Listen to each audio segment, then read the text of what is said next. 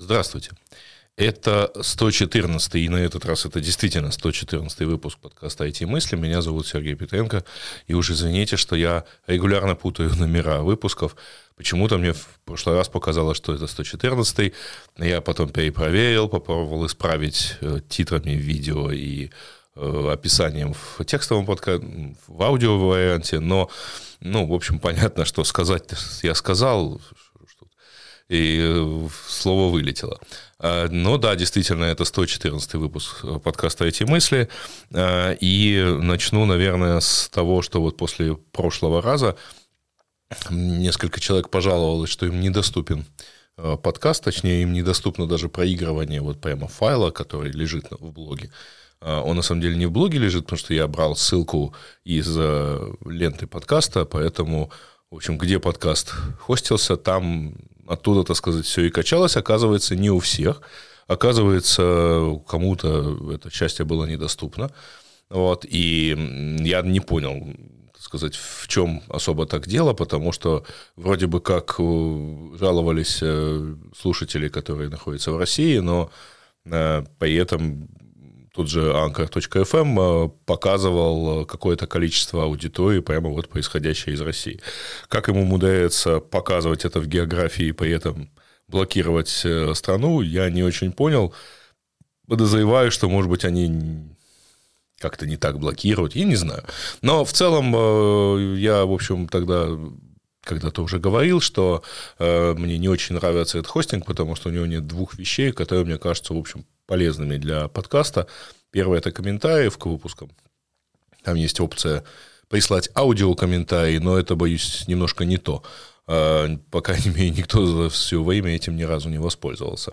И, кроме того, у него нет возможности подключения внешней аналитики по подкастам. А, я решил переехать, благо это оказалось очень просто и быстро, на Substack – там, правда, тоже нет внешней аналитики по подкастам. Может быть, сделают, может быть, надо в саппорт написать и как-то им рассказать, насколько это хорошо. Но, с другой стороны, своя аналитика тоже есть. Это, во-первых. Во-вторых, там есть комментарии. И вот уже можно, так сказать, э, призвать всех, кто это не только видит, поскольку есть и видеоверсия. Ну, я опять-таки тут нахожусь в раздумье, потому что аудитория в YouTube есть, э, люди там комментируют, они там комментируют, они больше, по-моему, нигде не комментируют. Э, и поэтому как-то отказывать этой аудитории в знакомстве с э, моими замечательными мыслями, наверное, не стоит. И поэтому, в общем, есть и видеоверсия, и есть и аудиоверсия на Substack, которая точно так же, как и в YouTube, может быть пролайкана, пошерена, так сказать, и э, прокомментирована. Вот, пожалуйста, не отказывайте себе в этом маленьком удовольствии. На всех платформах, где вы это видите, пожалуйста, принимайте какое-то так активное участие. Я, собственно, это говорю не просто для того, чтобы это вот как-то раскрутить там, и чтобы было понятно, э, или чтобы там куда-то попасть, как на YouTube, да, в тренды, боюсь, мы не попадем никогда. Но э, вместе с тем, что точно хотелось бы, это ну, как бы понимать, насколько интересно, насколько полезно то, что я рассказываю, и насколько там, вызывает желание комментировать. А то так сказал, как в пустоту. И только по YouTube понимаешь, что люди все-таки вслушиваются в то, что я говорю. Но, э, так сказать, не будем э, разводить э, пессимизм. Я надеюсь, что вот в такой конфигурации мы какое-то время поживем, и можно будет, так сказать, отсюда как-то отталкиваться и заниматься дальше развитием. А, я сегодня говорю в тот же самый микрофон, что и в прошлом выпуске, и хочу сделать такое послесловие. В прошлый раз, если вы помните, я показывал вот этот роут под миг, и прямо как бы во время записи его поменял, и потом тоже ловил себя на мысли, и когда снимал, и когда потом монтировал, что я вот говорю, насколько стало лучше, а при этом я, в общем, сам плохо понимаю, насколько стало лучше, потому что я в постобработке э, а, все настроил вот как бы ровно, но при этом так сказать, вот это все ровно, все эти ровные настройки, они, конечно же, а, по-разному сказались на обоих микрофонах, а я же так сказать, подписался под тем, что это будет чистый эксперимент, то есть вот я просто поменяю и только уровень поправлю на втором микрофоне, он по определению менее чувствительный и дает другой уровень э, выходного сигнала, но как же я вот не могу его поправить, и мне говорили, что в комментариях что э, звук стал другим, звук стал как будто площе. На самом деле у динамических микрофонов вообще, и вот у этой пары в частности, а у них, э, вот у подмика э, заметно, что стало такое меньше низких частот и больше средних. И да, это создает ощущение такой плоскости, но а, тут же дело в чем, я же я мог это поправить в эквалайзере, но эквалайзер был настроен один на оба микрофона. И, естественно, в конденсаторном микрофоне басов осталось больше. Сейчас, как вы можете слышать, э, звук э, сильно отличается, потому что все это сейчас вообще заходит, вот лежащее рядом со мной на столе э, э, микшерный пульт э, Roadcaster тоже рот, Roadcaster Pro, первая версия. Я про него упоминал, э, его упоминал в прошлом выпуске. И э, вот в него уже оно заходит в отдельное гнездо со своими настройками специфическими для подмика. Ну, тут есть профили, правда, ну, я чуть-чуть поправил. И в итоге, вот, как вы видите, э, звучание вполне себе даже более достойное. Точно лучше, чем было неделю назад в аналогичном выпуске, когда я его только открыл и подключил. А, ну вот посмотрим. Кажется, он несколько капоизен относительно положения головы э, и относительно микрофона. А, по крайней мере, пока вот я сейчас помучился и заметил, что звук немного плавает, поэтому буду стараться говорить вот точно в микрофон. Но, с другой стороны, да, это просто такая характерная особенность. И если вы решили заняться подкастингом, то вам, безусловно, надо научиться голову держать на одном и том же расстоянии от микрофона. У меня это довольно долго не получалось. Теперь получается, я даже особо, так сказать, не обращаю на это внимания, а, но в любом случае каждый микрофон более или менее требует определенных, так сказать, определенного поведения, у этого кажется обычная кардиоида, и это означает, что зона чувствительности находится вот прямо сразу от микрофона. Ну, ничего страшного, значит, к этому можно привыкнуть, и да, это не делает микрофон плохим совершенно точно. Везде есть свои особенности. Э, к слову, очень популярный среди радиостанций и в том числе и подкастеров э, знаменитый Шура SM7B, который вот у меня тоже есть, э, он в силу ну, известен тем, что он требует очень высокого уровня усиления, и даже в силу этого он требует, чтобы в него говорили вот, вот так. Это, к этому тоже надо привыкнуть, э, потому что иначе будет достаточно звонкий звук, э, и вообще говоря, будет довольно тихо. Ну вот, так сказать, это к любому инструменту, который вы используете, надо привыкнуть, будь то отвертка или подкастерский микрофон. И еще одно послесловие. Ну, это даже не послесловие, это будет отдельный, так сказать, э, видимо, разговор. А, но все-таки хочется оттолкнуться от того, что я в прошлый раз э, упомянул. Э, когда я выкладывал этот прошлый выпуск, то упомянул, что вот запись пришлось несколько отложить из-за перебоев с электричеством. Э, и тут же получил массу комментариев на тему того, как мне, собственно, быть с перебоями с электричеством. Я давно, ну, давно знаю, что если в интернете задавать вопрос, то это ваша проблема, так сказать, подойдет ли ваш вопрос к ответу, который есть у пришедших комментировать. То есть вот у людей есть ответы, вот они их выпаливают. Э, просто если вы не угадали с этим вопросом, это ваша проблема. Я несколько раз такое уже, так сказать, э, встречал буквально в последние месяцы, когда что-нибудь спрашиваешь, и в итоге получаешь ответ, ну, из разряда, ну, поставьте что-нибудь другое, то это вам к врачу надо какие-то вот ответы, которые вот действительно это моя задача понять, так сказать, какая у меня должна быть проблема, чтобы человек чувствовал себя полезным. Несколько отвлекусь. Недавно слышал э, замечательный такой лайфхак, как получить вменяемый ответ на, на Stack Overflow и на прочих вот сайтах, где задают вопросы и получают ответы. Надо завести два аккаунта, на одном спросить, а с другого дать очевидно неверный ответ. Оказывается, люди не любят давать э, ответы, но исправлять другие ошибки они любят. Поэтому они приходят и начинают рассказывать, какой вот первый, так сказать, ответивший неправ, насколько и насколько надо сделать правильнее.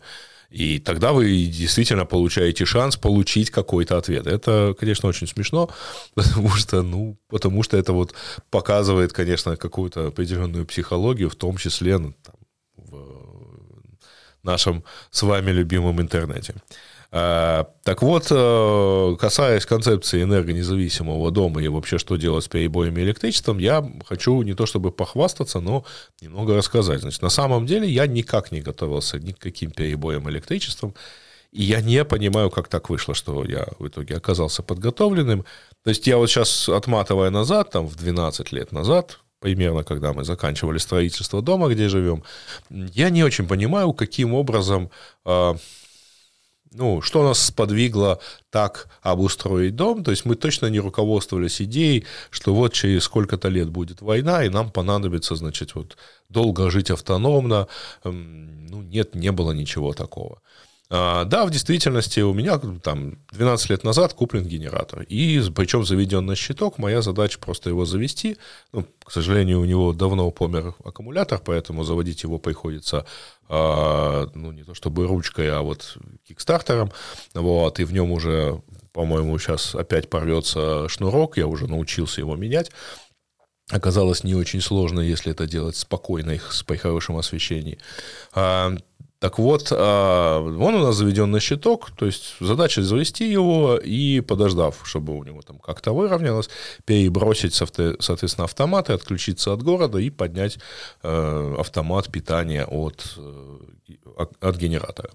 Вот. И э, появились, конечно, в том, что, конечно, 5 киловатт, в общем, не очень хватает всему дому на какие-то такие энергозатратные вещи, типа включить духовку или э, что-то еще такое, несколько киловаттное. Э, но в целом, ну, в общем, можно совершенно спокойно жить, с учетом того, что у нас не электрические плиты, у нас газ заведен. И совершенно спокойно можно, так сказать, жить, ну, только давая ему периодически отдохнуть. Я выхожу прогуляться обычно и залить еще бензина. Это, конечно, несколько затратно, потому что, так сказать, бензин не бесплатен и не дешев, но тем не менее, совершенно спокойно. Я-то, собственно, жаловался, почему пришлось откладывать, это чтобы в микрофон не попал звук генератора. Но вот прямо сейчас работает генератор, я думаю, вы ничего не слышите, поэтому, в общем, страхи оказались лишними. А и в остальных случаях я тоже, в общем, не очень понимаю. Я помню, почему мы покупали генератор, потому что а, когда э, в начале 2000-х, 2003 году, у меня родители построили дом под Киевом, э, там было довольно часто, так сказать, приходилось сталкиваться с тем, что электричество пропадает. А, потому что такое садовый, садовое товарищество, у него э, энергопитание идет там, несколько километров воздушной линии, и зимой обледенение, или снегопад, или дерево упало, и, пожалуйста, несколько дней, особенно в районе Нового года, несколько дней приходится жить без электричества, поэтому изначально был куплен большой генератор, снабжен диким запасом э, дистоплива, и все это, значит, Э, включается автоматом, то есть если пропал свет, значит там через 20-30 секунд заведется генератор и включится свет по новой.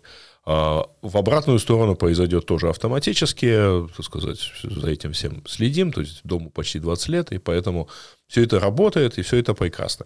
И вот выселяясь, так сказать, из города в, центр, э, в поселок, где я живу сейчас под Одессой, мы тоже решили, что, ну, купим на всякий случай и заведем генератор. Вдруг не будет света, мало ли что. Ну, честно сказать, что генератором мы до вот этого года пользовались, по-моему, раза два или три в 2015 году, когда у нас были первые такие верные отключения несколько раз. Ну, и в остальных случаях просто предпочитали выключить э, ну, выключил свет, ну, значит, окей, ложимся спать, например, или идем гулять, или, или сидим, ничего не делаем без света. Сейчас немножко сложно сидеть, ничего не делать без света, потому что, во-первых, пропадает интернет, во-вторых, э, у нас, соответственно, выключается котел, ему нужно электричество для постоянной работы. Э, ну, выключаются холодильники, в которых есть какой-то запас продуктов. И они потом долго и жалобно жалуются на то, что вот у них там поднялась температура в камерах после 10 часов отсутствия света. Так вот, поэтому, да, завожу, аккумуля... завожу генератор, значит, и, например, вот интернет появляется. Почему? Потому что пассивная оптика, два провайдера. Э, и должен честно сказать, что я тоже не думал о какой-то там энергодостаточности, автономности всего этого. Нет, ситуация была очень простая. Э, только по пассивной оптике можно было получить гигабит вот из имеющихся предложений. Поэтому, когда провайдер, имеющийся, так сказать, э, у меня, значит, у меня сначала был один провайдер, который давал 100 мегабит, потом я нашел другого, который дает чуть больше, а потом сам, с перспективой повышения до гигабита по пассивной оптике. А потом первый провайдер стал э, давать гигабит тоже по пассивной оптике. Вообще в дом заходит 4, ну, кабель с четырьмя э, жилами оптоволокна. Поэтому вот две жилы задействованы, еще две можно использовать еще для двух провайдеров, например.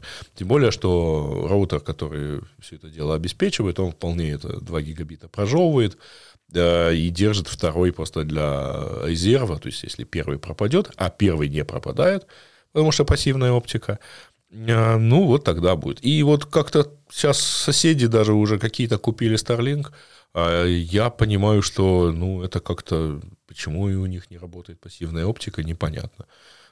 Не знаю, может к провайдеру обратиться, потому что у меня-то работает. У нас уже идет в чате поселка перекличка на тему того, что почему же не работает наша оптика от крутого провайдера. Ну, кто его знает. Вот потому что. А, да, и еще, например, одна деталь, вот поскольку вместе с пропаданием электричества в многоквартирных домах обычно пропадает вода, потому что насосы начинают качать, перестают качать воду, ее перестает хватать, а вот на этой неделе во время кризисной ситуации, во время блокаута, а, вода пропала вообще везде, потому что у водоканалов все остановилось. Но мы не то чтобы предвидели такую ситуацию, просто э, хотелось, чтобы в доме был хороший напор воды.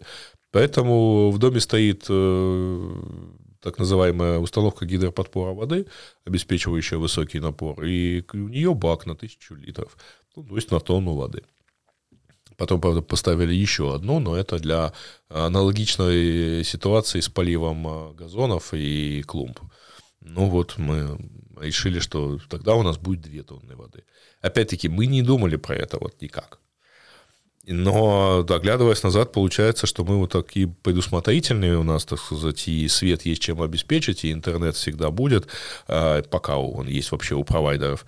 А, и вода у нас есть, я даже больше скажу, у нас еще есть э, и дрова, потому что у нас камин, и мы как-то регулярно когда раз в год, когда раз в два года, в зависимости от расходования, мы покупаем там 2 кубометра дров. Обычно хватает на, ну, где-то на год, может быть, на два, в зависимости от романтики. Хотим мы разжигать камин и там чем-то еще заниматься. А и совершенно точно так же, но вот единственное, что я сделал действительно предусмотрительно, это купил недавно несколько пакетов угля, то есть у меня где-то там порядка 20 килограмм угля, потому что я люблю готовить на угольном гриле. А рядом стоит газовый, на нем я тоже люблю готовить.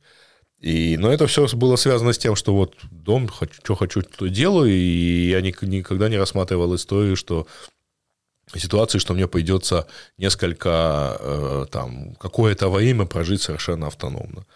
Как-то иногда такие вот мысли, они ну, помогают, что ли.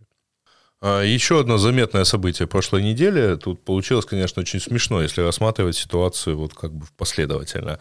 А неделю примерно назад в, комментариях на канале к одной из записей, которая касалась э, Твиттера и вот маш, массовых увольнений, там э, пришел человек, который ну, написал примерно следующее мол, а что там, конечно, они за 10 лет ничего не сделали, вот посмотрите, Telegram за это время развился небывалыми темпами.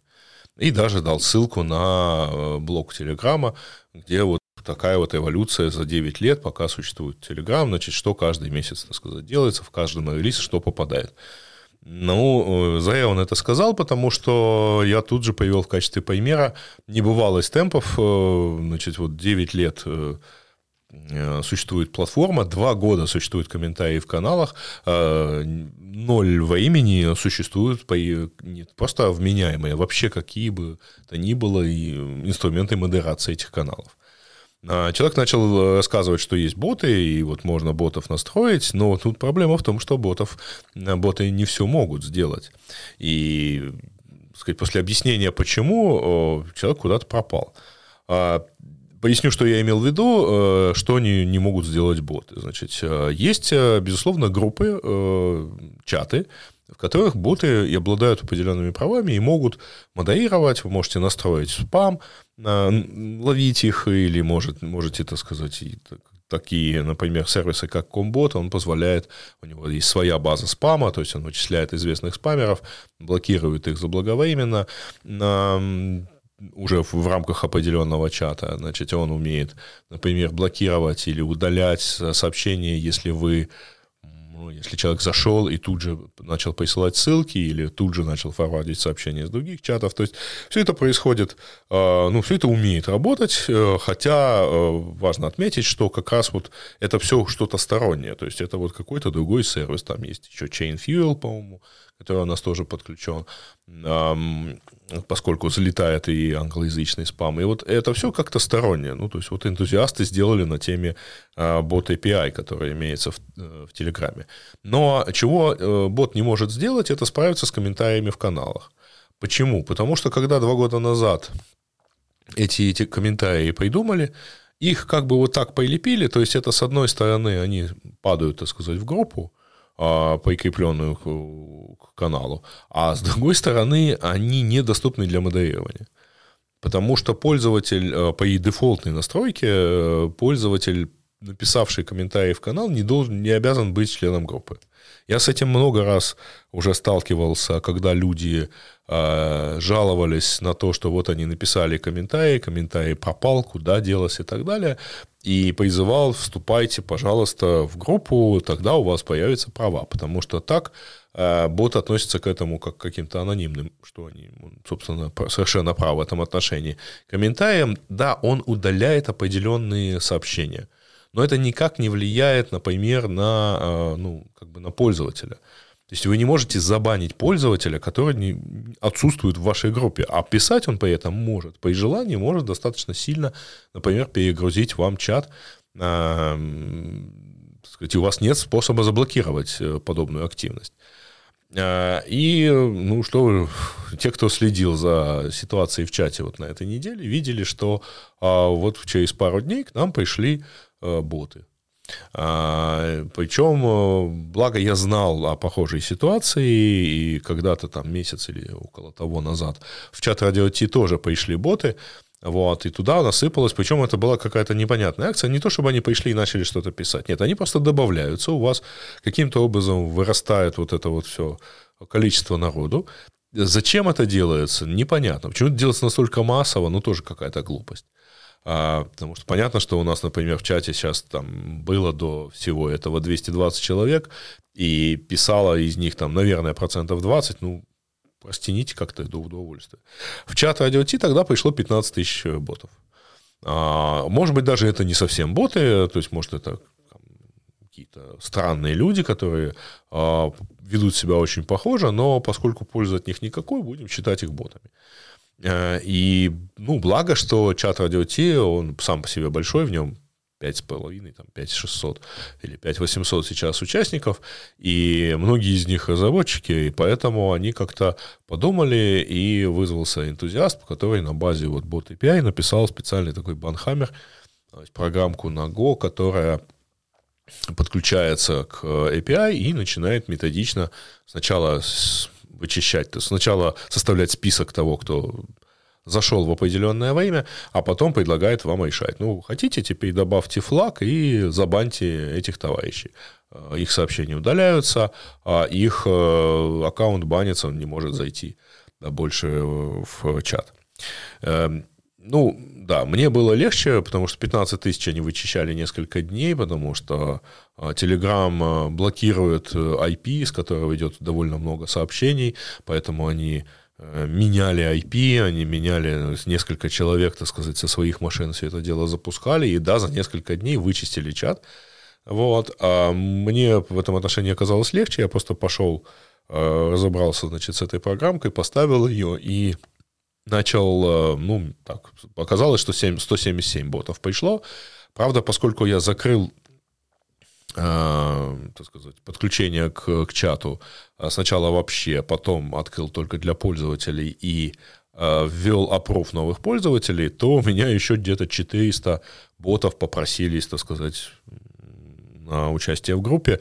Но, к сожалению, вот эта программка не умеет их автоматом отбрасывать, но кнопку Dismiss все-таки вот 400 раз нажать, это немного легче, чем э, ну, те, кто занимался, так сказать, управлением чатами в Телеграме, то понимает, сколько движений надо сделать для одного пользователя, чтобы его забанить и удалить его сообщение.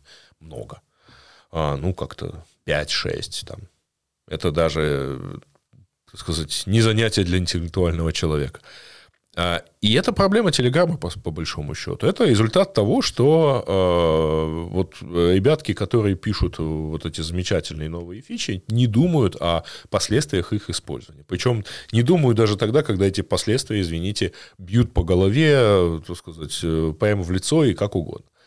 Я не очень понимаю, как так можно делать, но, возможно, это, вот, знаете, перекликается вот с той же автономностью, про которую я только что говорил, когда люди ну, в общем, тоже могли бы подумать и заранее, так сказать, пойду смотреть и купить какие-то там, накупить пауэрбэнков, может быть, там, да, или каких-то аккумуляторов, вот. А с другой стороны, э, может быть, это нечто похожее на то, как товарищ Илон Маск, заметьте, я первый раз это сказал, и это будет единственное упоминание, а, в Твиттере теперь вводят всякие новые вещи, а, потому что ему кажется, что вот так должно быть круто, а на самом деле там внутри ну, очень много всего. Вообще всякий раз, когда человек, знакомый очень понаслышке с каким-то предметом, начинает его дизраптить, получаются какие-нибудь грустные стартапы. Но вот в данном случае тоже явно, я, правда, не очень понимаю, как люди, сначала писавшие социальную сеть, потом 9 лет пишущие мессенджер, а, могут, ну, как бы не обращать внимания на модерацию, на, а, ну, там, на наличие спама в сетях и вообще на наличие модерации, я не понимаю, как это происходит. Вот как им это удается игнорировать эту проблему, делать вид, что ее просто нет. Ну, потому что они действительно так делают. А, при этом а, есть любопытное наблюдение. А, значит, Скотт Галловой, очень известный он и подкастер, он и профессор экономики, и предприниматель, инвестор, в общем, такой разносторонний человек, юморной и очень яркий такой, очень советую послушать его подкасты. А, он э, обязательно, он либо называется Prof G, либо он участвует в подкасте Pivot с э, Карой Свишер, тоже замечательный человек, замечательный журналист. А, и сказать, у них очень получается, так как каждый два раза в неделю выходит подкаст, они обсуждают все, что угодно, но в основном технические новости. Вот, а э, он заметил недавно интересную штуку, что если посмотреть на все социальные сети, то чем строже она модерируется, тем она прибыльнее.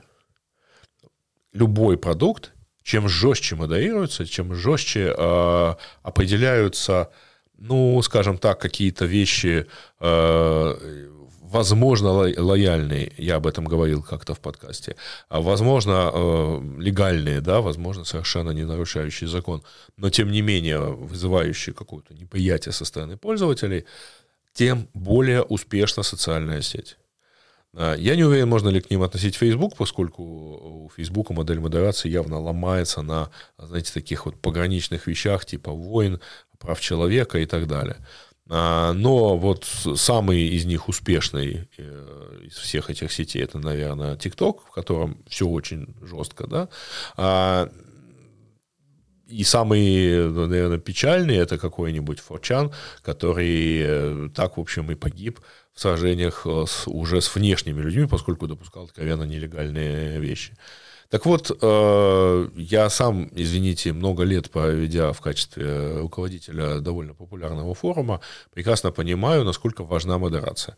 И должен честно сказать, что в 2000 году, когда я там начинал все это, уже тогда способы модерации возможности там, у администратора на форуме на повлиять на людей какими-то разными образами уже были весьма развесистые, очень мощные. Можно было уже тогда ну, нормально управлять комьюнити путем, так сказать, эм, наложения каких-нибудь штрафов или путем ограничения в правах определенных буйных представителей.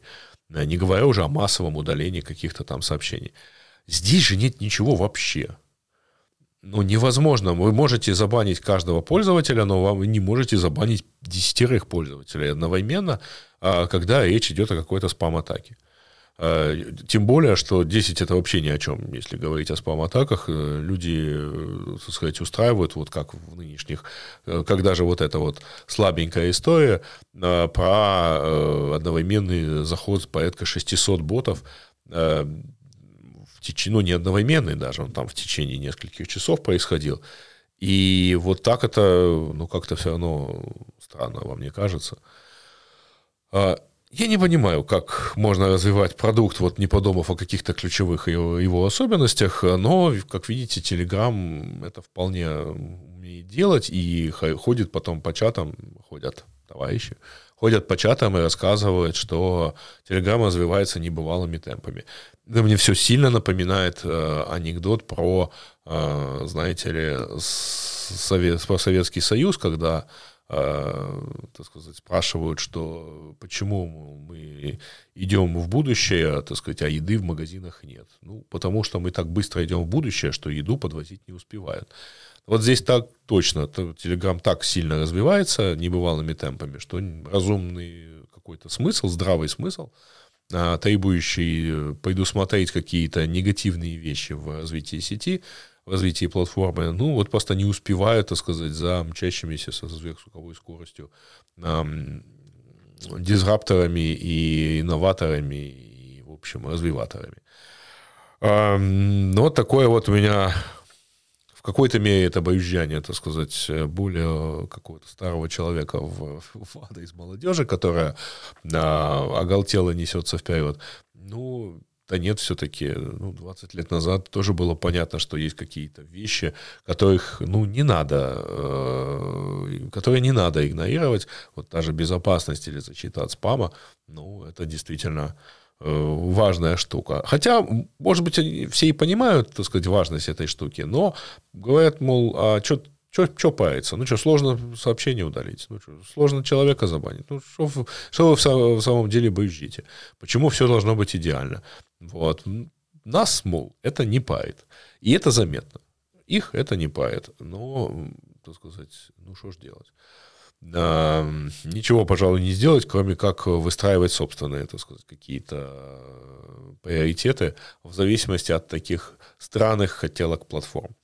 А, да, на этом э, у меня, пожалуй, все. Такая была у нас неделя интересная с э, отключениями, кризисами, атаками ботов. И заметьте, я решил вообще ничего не говорить о всяких технологических новостях. Во-первых, для этого есть канал. А во-вторых, э, ну, не знаю, если вам так уже интересно что-нибудь технологическое, спросите меня об этом в комментариях, и я использую это для подводки к следующему выпуску подкаста. Напомню, он переехал на новый хостинг, но он остался на YouTube, разумеется. Вообще все старые ссылки должны работать, везде стоят редиректы, и где-то я поменял, так сказать, ссылки на новые. Поэтому просто так сказать, подписывайтесь, если вы не подписались. Кстати, интересно, что, например, Apple подкасты показывают, что меня слушает 84% не подписчиков. То есть только 16% из тех, кто слушает, подписались. Давайте меняйте, наверное, это соотношение, потому что почему бы и нет. А, подписывайтесь, а, приходите на blognot.substack.com. А, там есть отдел подкастов. Подписывайтесь. Вообще там есть рассылка, там тоже можно подписаться. И туда периодически уходят довольно длинные тексты, которые и не в канал не положишь, так сказать, и, и словами говорить как-то голосом проговаривать тоже не, не очень хочется. Подписывайтесь на YouTube, ставьте лайки, шайте, э, комментируйте. Э, ну и на этом, пожалуй, все. Пока.